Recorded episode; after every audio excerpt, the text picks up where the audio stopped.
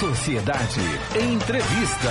Ela é Carolina Dias, nutricionista e fundadora da clínica Carolina Dias. Bom Carolina dia. Dias, bom dia, tudo bem? Bom dia, Adelson, tudo bem? Bom dia, ouvintes. Mais uma vez, prazer estar por aqui com vocês. A importância da alimentação, né? A importância da, da água para o organismo, né? Dos sucos, tudo isso, né? A gente lembra muito no verão, mas tem que ser uma rotina, né? Não só no verão. Isso, eu digo muito que a importância da nutrição, né? Porque a alimentação, nem tudo que te alimenta te nutre, sabe?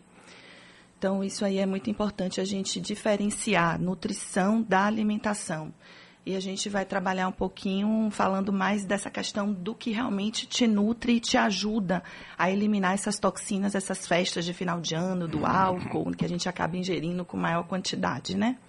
Dieta milagrosa, muita gente fala aí, né? Mas a dieta milagrosa acaba acontecendo para alguém ou nunca acontece? Isso é só uma fantasia? É só uma fantasia. Ninguém consegue ficar por muito tempo fazendo dieta, né? A dieta ela tem tempo de começar e de terminar.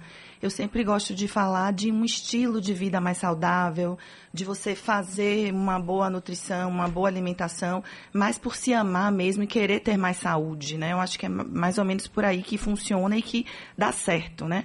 Emagrecer não, não funciona se a gente não amar o processo de ter uma vida mais saudável e fazer por amor ao seu corpo, ao seu organismo e não pensar apenas em perder peso. Acho que é mais por aí que a gente deve raciocinar o que eu ensino muito aos meus pacientes e isso que acaba funcionando bem.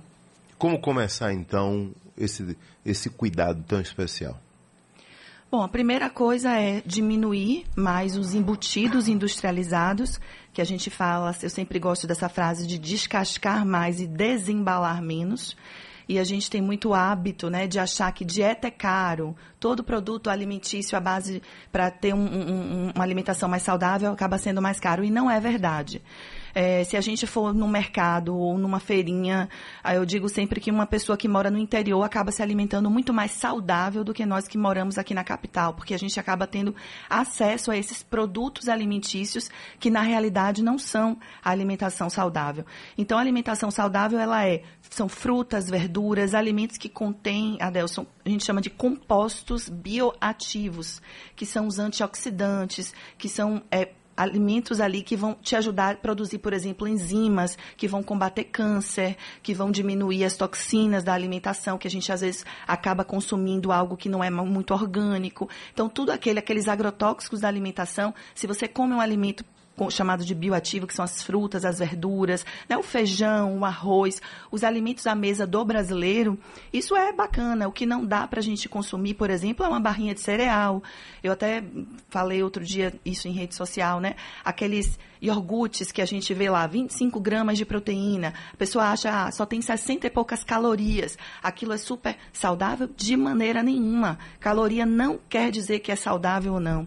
Caloria é apenas um produto ali, é, é uma, é uma, é uma, como é que eu posso dizer? Ali é a energia que tem naquele alimento, né? Mas se você consome, por exemplo, uma, uma maçã que tem 50 e poucas calorias e come um iogurte que tem 50 e poucas calorias, é muito mais saudável você comer uma maçã, porque ali você vai ter esses compostos bioativos, esses antioxidantes.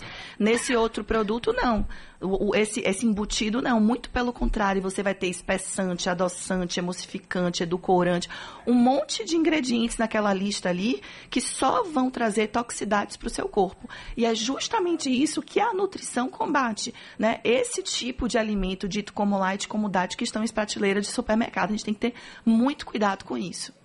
Onde é que o chá entra na dieta? Chá é importante? Eu sou apaixonada por chá. Qual chá? Tomo todos. Ou quais? é? Olha, a gente tem de camomila, no caso para, por exemplo, para dormir, ansiedade, né? Para então, cada necessidade, então, é, tem um chá. Exato. Cada erva trabalha de uma forma. Por exemplo, eu posso citar alguns. Diuréticos, por exemplo. Essa época hum. tá todo mundo inchado, comeu muito, né? Tá todo mundo querendo dar aquela secada. Dente de leão, são todas essas ervas. Amora, folha de amora, salsinha desidratada, cavalinha desidratada. Se você faz um mix de dois, três chás e toma aí máximo 300 ml por dia, dá para você Também não pode fazer... tomar muito chá, Não né? pode. Ficar o dia todo tomando chá? Não, de jeito nenhum. E assim, você tem que triplicar a quantidade de água que você toma se você usa o chá. Porque as ervas, elas são hepatotóxicas, elas sobrecarregam o seu fígado e o seu rim também. Então, tudo que passa pelo seu organismo, eles vão ser metabolizados pelo seu, hum. seu fígado. Todo, todo, qualquer alimento, inclusive as ervas. Então, é, o problema pode estar no excesso. A pessoa no pode excesso. estar no caminho certo, de repente com exagera. Com certeza, com certeza. Tanto que, assim, eu falo muito para os meus pacientes, olha, não, isso aqui é por um período. Depois a gente diminui e o que você precisa é consumir mais água. A gente pode fazer uso da lançar a mão dos chás, mas por um período para que você possa é, emagrecer. Depois você vai diminuir esse consumo. Não dá para usar, se deixar, a gente passa 300 ml e o paciente toma um litro, achando que aquilo vai ajudar. Não, ela passou, vai me ajudar a emagrecer mais. E não é como eu falei, não é sobre emagrecimento, sobre estética, né? É sobre saúde. Mas a função do chá é substituir um outro produto? Não. Não. não. não. Qual é a função do chá? É justamente isso, depende da. Porque, não, porque olha bem, qual é o meu raciocínio? De repente, como a senhora está falando aí, isso. o cara acabou de ingerir um litro de iogurte tá. e mais tarde toma um chá. Tá certo? Sim, pode. Pode. Não tem problema. Ou toma um chá e à noite toma um iogurte. É, eu até, por aí exemplo. Já errou. É, por, um exemplo, assim, eu, antes das festas de final de ano, eu tinha ensinado aos meus pacientes a fazer um chá. Eu posso até passar aqui para você, para vocês, que é um chá de hortelã, que é digestivo né? Um chá de chá verde, que vai aumentar um pouco o metabolismo e também diurético. Então, se você toma quentinho antes da refeição, meia hora antes, uma xícara desse chá, você vai ter uma digestibilidade melhor e você vai ter um metabolismo aumentado também. O chá verde é um pouco diurético, então você vai acabar, digamos que, engordando menos. Até porque um alimento mais quente, quando chega ao seu estômago, você não consegue consumir a mesma quantidade de alimento, de comida, na, na mesma quantidade. Você acaba tendo uma saciedade maior. Então, o chá funciona assim. É um truque que é a gente um engana truque, exatamente, o organismo. É um truque. Antigamente existia uma, uma linha que você tomava uma, uma, uma sopa antes, não sei se né, vai lembrar assim, mas tomava uma sopa antes de se alimentar, hum. durante as três principais refeições. Aquela, a ideia da sopa, do caldo, era água ali, água com couve. Era um caldo quente, digamos assim. Esse caldo quente, ele é mais para trazer essa saciedade, fazer com que você não consiga comer tanto, sabe? E quando substitui tudo isso que a senhora falou pela folha, folhagens e, e, e verduras? A gente chama o efeito isso... é o mesmo? Sim, a gente chama, as, são brássicas ou crucíferas. São as folhas, a folha de couve-flor, a, a couve-folha.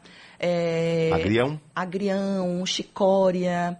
É, a gente tem aí o. Alface? Alfa, alface não chega a ser brássica, não, não é, não, é. é considerado. Elas, inclusive, são assim, padrão ouro na nutrição, as brássicas, essas folhas mesmo. Porque elas têm é, com, esses compostos bioativos bem ativados mesmo, digamos assim, que faz um processo de desintoxicação enorme. Inclusive, naqueles sucos detox que a gente passa, lembra que, não sei se você já chegou a tomar alguma vez, tinha muita folha de couve nesses sucos. Não, quando a gente está em um hotel, a gente Isso, essas folhas, né? né? É Suco verde. Que Aquilo ali é para desintoxicar Não, mesmo. Isso, e, ele, ele estimula uma enzima. O que que é indicado para fazer aquele chá? Ou aquele suco detox? É indicado para qualquer momento da vida. Você pode fazer todos os dias, mas principalmente após algum excesso, como agora a gente está passando, né? Esse momento de festa, você pode fazer todos os dias, por exemplo, uma folha de couve, meia cenoura, uma fruta, que pode ser uma maçã, pode ser uma pera, como, por exemplo, 300 ml, 200 ml de água. Você faz essa mistura e não coa. Por quê? Se você coa, você tira a fibra. E a fibra diminui a carga glicêmica, o açúcar daquele suco. Então você tem que, você deve bater bastante, processar bastante e ingerir daquele jeito que está ali. Isso é como se fosse um remédio mesmo. Aquel, as brássicas, que são, que são esses, essas, nessas folhas que eu falei para você, ela, eles ajudam a produzir uma enzima que auxilia o fígado a metabolizar tudo isso. Porque acaba que a gente não consegue. É tanto excesso que o fígado não dá conta e fica cheio de toxina no nosso corpo. E nesse suco aí pode botar gengibre? Tem pergunta pode. aqui do nosso público. Pode sim, o gengibre é excelente. O gengibre é termogênico, ele aumenta o metabolismo. O gengibre eu só não aconselho muito para quem tem pressão alta. Ele pode aumentar um pouco, trazer hipertensão. Ele dispara, né? É. Dispara os é batimentos cardíacos, né? né? Aí, ouvinte de sociedade. É, agora, o que é que acontece, Carolina? Fim de ano a gente fala muito, né? Essa questão aí dos exageros, né? Nós temos exageros o ano todo, né? tem exagero o ano todo. As pessoas, a gente costuma a comer com os olhos, né? É, Viu lá, pega e come. não tem na sua frente, você consegue se É, controlar isso mais. é importante. Não é? É, melhor não ter, né, em casa. Deixa pra ter na rua, que se tiver vontade, é de vez em quando. É de vez se em tiver quando. em casa, a gente come o tempo todo. Tem pergunta aqui, por exemplo, para você repetir o porquê que o chá tem- funciona tão bem no organismo para que a gente não coma mais. Na verdade, não é que não coma mais. O chá quente, antes, eu falei que o chá quente, antes das refeições, ele acaba trazendo um pouco mais de saciedade. Mas antes, meia hora, meia hora antes, no estômago, ele traz essa sensação de saciedade. Ele produz a leptina, que é o hormônio da saciedade. É, e tem um chá também que a gente que eu posso ensinar aqui para vocês para ansiedade, que na maioria das vezes, ouvintes, a gente não come por fome, né? A gente come por ansiedade. A gente às vezes nem pensa e já está comendo. E essa ansiedade a gente pode estimular, por exemplo, um neurotransmissor chamado triptofano. O triptofano ele é liberado através, por exemplo, de casca de cacau. A gente compra nessas lojas de produtos naturais, chama nibs de cacau. E vocês fazem uma colher de sopa para 200 ml de água. Deixa ali um tempinho e pode fazer 5 horas da tarde, que vocês vão perceber que vocês não vão sentir tanta fome à noite. Porque, na verdade, não é fome, é vontade de comer, é ansiedade. A gente come por compulsão mesmo, não é por fome, muitas vezes. E como você falou do horário, essa era a minha próxima pergunta. É, a gente costuma falar e ouvir e participar chá das 5. Por quê? É o horário mais ideal para se tomar chá? Não, não. Ou porque é vovozinha, É, é porque é isso, aquela coisinha do bolo. Acho que, é. Eu acredito que seja por isso, porque Aí não existe um uma horário. broa, É, pega um- um Isso, chazinho. come um bolinho, aquela coisa do. Agora o chá tem que ser sempre acompanhado ou o ideal é ele ser sozinho? Não, não, não faz, não tem problema ser acompanhado ou ser sozinho. Você pode tomar ele sair, leva um copinho, uma garrafinha e vai na rua e vai tomando seu chazinho ali. Tem problema nenhum. Dá para até tomar. Ele não necessariamente tem que ser quente. A ideia do quente é um truque para você diminuir a fome na próxima refeição. Mas você pode usar um chá, por exemplo, de camomila à noite, morno. Não precisa ser quente, não. Dona Joana disse que quando ela era criança ouviu falar muito do chamate. Com o tempo, outros vieram e não se ouve muito falar mais. Qual a importância do chá mate? Olha, o chamate, ele ajuda nessa questão também do, da saúde, do metabolismo. Mas existem outros também, não necessariamente tem que ser esse. É, algum problema tomar chá em jejum? Seu Humberto Santana quer saber. Eu prefiro sempre trazer em jejum um shot antioxidante. É Humberto, não é isso? Seu Humberto, isso. Humberto, é, o corpo, em- em- quando a gente acorda, ele está muito susceptível a, res- a receber mesmo os nutrientes.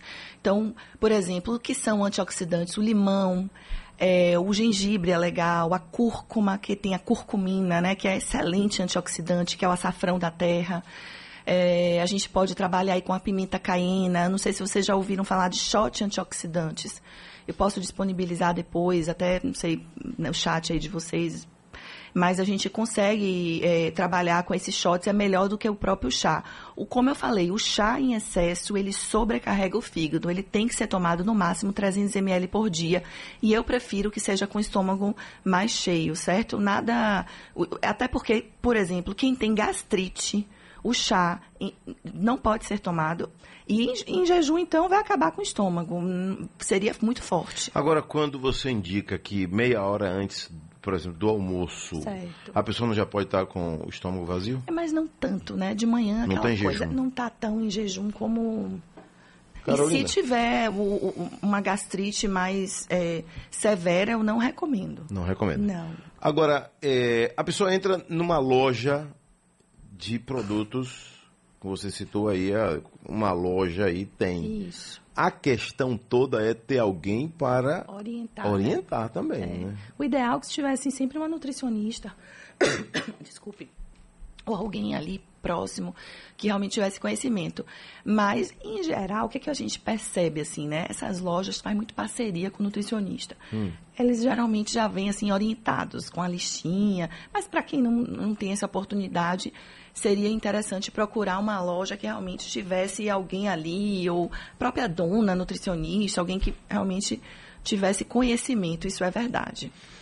É, Dona Joana está ouvindo a gente lá em Jacobina e ela diz o seguinte: é, que ouve falar muito bem do óleo de coco.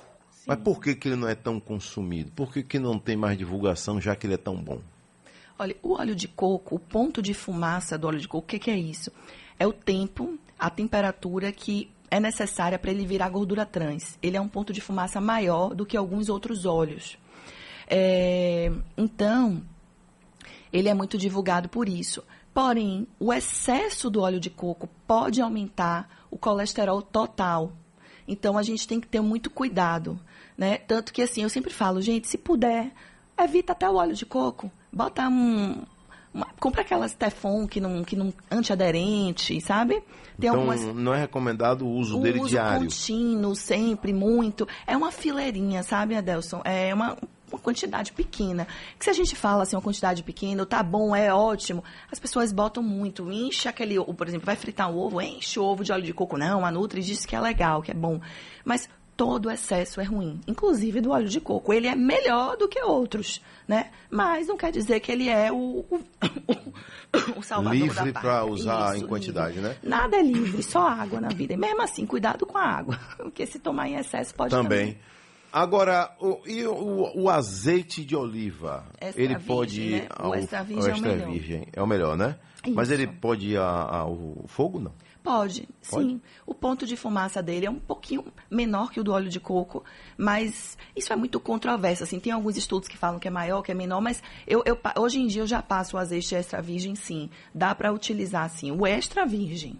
Agora, sempre numa quantidade pequena. De vez em quando a gente vê uns aí com- dizendo que é, é, É, que é é- um, é um misto, né? É. De- aquele ali é um esparro, né? É, tem- outro dia saiu até num um- algum Um mídia aí falando de alguns que saíram em artigo, que foram pesquisados, que tinha mistura, que não era extra virgem, aquela coisa toda. Então é bom pesquisar e realmente ver com o seu nutricionista qual a melhor marca, né, de extra virgem que é confiável, digamos assim, que realmente é mais limpo o azeite. Ferver o limão e beber a água dele. Se o Ronaldo de Rio de Contas quer saber, tem algum efeito? Ferver o limão e beber água dele é um chá de limão? Pode. Pode. Pode, é um E se antioxidante. botar um cravo? Melhor ainda, o cravo ele ajuda. Se botar alho, Alho pode também, alho é bom para imunidade, é bom para Pronto. cicatrização. pode beber toda noite? Pode. Limão, Porque tem, alho. tem chá que tira o sono também, né? Tem, mas não Lá esse- pra madrugada. Tem, é por exemplo, chá de, de chá verde, não pode de jeito nenhum, que não De dorme noite. de noite. A não ser que a pessoa queira ficar acordada, né? É, gen- gengibre não dá para tomar de noite, que é termogênico. Mas vai ficar acordada. Ai, não dá. Não. Mas um limão, um alho, se tiver gripado, então pode até botar um mel, igual a Mas minha pode aqui, ó. diariamente o limão? Pode, Pode, né? Não vai fazer mal. tem problema nenhum. Obrigado, Carolina. Tudo de bom, viu? Muito obrigada, gente. Um abraço, viu? Dicas importantes para você, ouvinte de sociedade.